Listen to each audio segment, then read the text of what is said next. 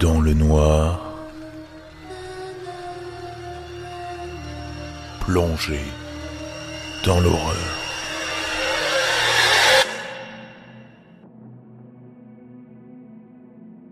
J'ai travaillé pour le service postal des États-Unis pendant la majeure partie de ma vie adulte.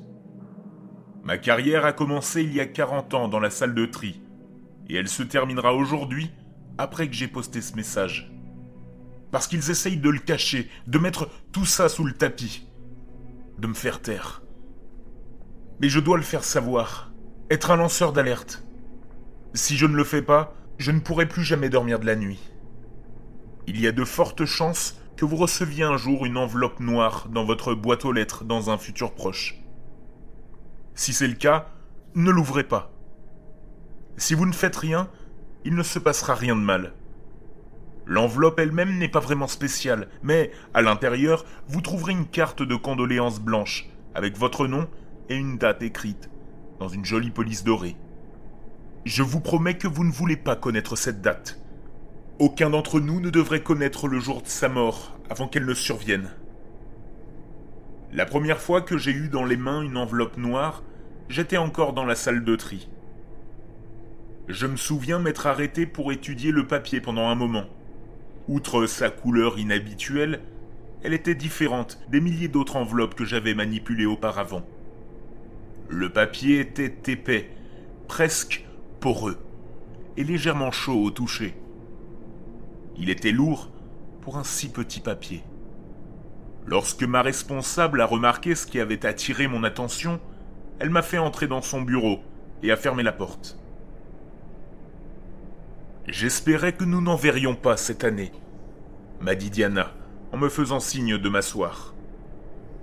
Je tenais toujours l'enveloppe noire fermement dans ma main. L'adresse du destinataire était imprimée en lettres blanches et nettes sur le devant. En revanche, il n'y avait pas d'adresse d'expéditeur. C'est quelque chose de spécial? ai-je demandé, en essayant de lui tendre l'enveloppe? Diana s'est retournée comme si je lui avais offert une grenade dégoupillée. Oui, a-t-elle dit. La pire sorte de spécial. Nous en voyons une ou deux tous les deux ans. Certaines personnes travaillent ici depuis dix ans et ne sont même pas au courant. Ce n'est pas de chance que vous en ayez trouvé une. J'ai senti un frisson me parcourir l'échine. Pas de chance Nous avons une politique officieuse concernant ces courriers particuliers. Triez-les et oubliez-les ne les signalez pas. Et pour l'amour de Dieu, ne les ouvrez pas. Maintenant, s'il vous plaît, sortez cette chose de mon bureau et n'en parlez plus, ni à moi, ni à quiconque ici. Avec un peu de chance, nous n'en verrons pas d'autres avant longtemps. J'ai fait ce qu'on m'a dit, mais je n'arrivais pas à me sortir l'enveloppe de la tête. Je me souviens qu'elle était légèrement humide lorsque je l'ai classée dans les envois. Comme si elle était huileuse, voire grasse. Les mois ont passé et j'ai fini par ne plus grimacer à chaque fois qu'une nouvelle charge de courrier arrivait pour être triée. Puis, un peu plus d'un an après avoir trouvé ma première enveloppe noire, j'en ai trouvé une autre. Puis une autre. En l'espace de six mois, j'en avais trié une douzaine, toujours sans adresse et toujours avec cette sensation étrange au toucher. Diana a commencé à m'éviter. Certains de mes collègues aussi on aurait dit qu'un mauvais nuage flottait au-dessus de moi, comme si j'étais responsable de cet afflux d'enveloppes. J'ai commencé à faire des cauchemars, des rêves de panique, vifs mais maculés, pleins de chaleur, d'ombre et de violence. L'année suivante, j'ai été transféré du tri aux livraisons. Je soupçonne que Diana voulait simplement que je quitte la minuscule pièce enfumée. Rappelez-vous que c'était il y a 40 ans. Cette pièce qui était son royaume je portais malheur. Ça me convenait. J'ai lassé mes bottes et j'ai commencé à faire mes rondes. Ma première mission était dans un quartier tranquille de la côte du Maryland. Vous avez probablement vu des endroits similaires. Des allées en gravier, des chaînes avec des balançoires en pneus, des piscines hors sol. J'adorais ce quartier et j'avais toujours des bonbons pour les enfants qui se précipitaient certains matins dans l'espoir de recevoir un paquet, un cadeau ou une lettre spéciale. J'apportais aussi des os pour les chiens. Moi qui avais peur des chiens, ils étaient plutôt gentils finalement. En quatre ans de distribution, je n'ai été poursuivi que par un chien une seule fois, et lorsque le Golden Retriever m'a rattrapé, Il voulait simplement jouer. Les souvenirs des enveloppes noires et des regards nerveux de mes collègues se sont vite effacés devant l'air frais et la lumière du soleil de mon nouveau poste. Jusqu'à ce qu'un hiver, je dépose le courrier chez une femme que j'appréciais bien. Betty Major était une charmante vieille femme aux cheveux grisonnants et qui arborait de beaux chapeaux colorés. Elle me retrouvait toujours devant la boîte au bout de son allée pour récupérer son courrier en personne. En général, on restait une minute à bavarder pendant qu'elle ouvrait ses lettres. J'étais en train de l'informer de mes fiançailles avec ma compagne, à deux villes d'ici, quand j'ai vu Betty froncer les sourcils. Elle regardait la pile de courrier dans ses mains. J'ai ressenti une crampe dans mon bas-ventre que je ne pouvais pas expliquer. Un sentiment de crainte naissait alors que je suivais son regard. Bien sûr, elle tenait une enveloppe noire avec des lettres dorées. Bizarre, a-t-elle dit, en déchirant soigneusement le seau. J'ai réprimé une envie irrationnelle de lui arracher l'enveloppe des mains. Au lieu de cela, j'ai observé son visage pendant qu'elle lisait le message à l'intérieur. Betty semblait confuse. Elle a levé les yeux vers moi. Pas d'adresse d'expéditeur? Ça n'en a pas l'air. Betty, puis-je vous demander, ça ne me regarde pas, mais... Betty a haussé les épaules et a soulevé la petite carte carrée pour que je l'examine. C'est presque comme une invitation, mais ça ne dit pas pourquoi faire. Lettre dorée, du papier blanc, le nom de Betty et une date dans un peu plus de deux semaines. C'est tout. J'ai haussé les épaules et j'ai essayé de sourire. C'est probablement pour un mariage, un enterrement ou une fête d'anniversaire. Ça va me faire bouger à mon âge, a gloussé Betty, qui s'apprêtait déjà à ouvrir la lettre suivante. Nous nous sommes dit au revoir et j'ai terminé ma tournée. J'ai essayé de chasser l'enveloppe de mon esprit, mais le matin du jour indiqué dans la lettre, je n'ai pas pu m'empêcher de me sentir anxieux. Lorsque Betty ne m'a pas rejoint à la boîte aux lettres, pour notre conversation habituelle, l'anxiété s'est transformée en panique. J'ai décidé d'apporter ces lettres directement à sa porte, au cas où elle serait malade ou occupée. Une inconnue a répondu quand j'ai frappé. Une jeune femme, aux yeux rouges et gonflés. La petite fille de Betty. Ma cliente mon ami, était décédé d'une attaque tôt ce matin-là. Des voisins qui lui rendaient visite ont trouvé son corps gisant juste après l'aube. J'ai manqué de peu l'ambulance qui l'a emmené.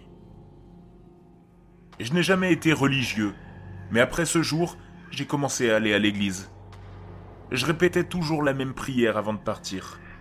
Seigneur, plus d'enveloppe noire.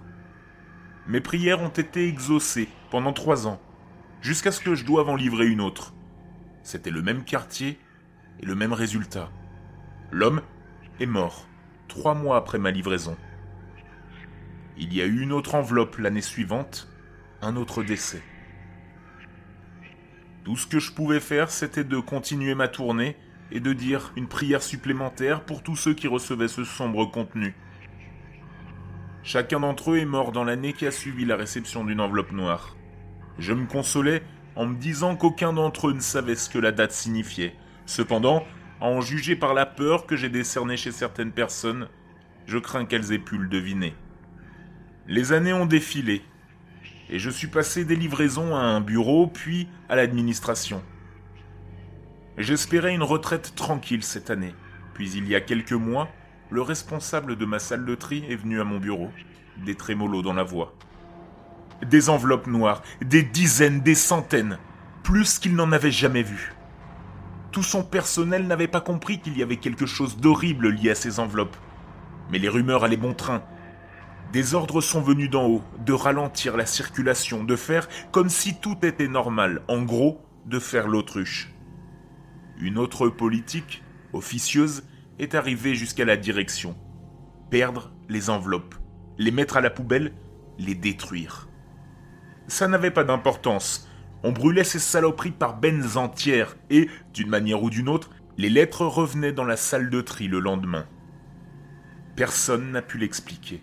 Personne ne pouvait savoir qui apportait les enveloppes ou comment les arrêter. Les mêmes noms et adresses revenaient encore et encore jusqu'à ce que nous finissions par craquer et les distribuer. Tout cela a été fait en secret, autant que faire se peut. Je ne sais pas quels employés ont compris ce qu'il se passait. Je pense que le gouvernement a peur d'une panique générale si ça se sait. Je comprends cela, mais je continue à poster ce message parce que, quoi que nous fassions, les enveloppes continuent à circuler. Les gens continuent à les ouvrir et même s'ils ne sont pas sûrs de la signification de la date, je pense qu'ils s'en souviennent. Ces dates apparaissent dans leurs rêves. Elles rongent le temps qu'il leur reste et les fait pourrir d'inquiétude. Donc j'envoie ce message et ensuite je pars. Je vais essayer de profiter du temps qu'il me reste. Il n'y a pas si longtemps, j'ai trouvé une enveloppe noire qui m'était adressée. Et je n'ai pas pu m'empêcher. J'ai lu la date. Mais je continue à penser que j'aurai plus de temps. La curiosité est un vilain défaut.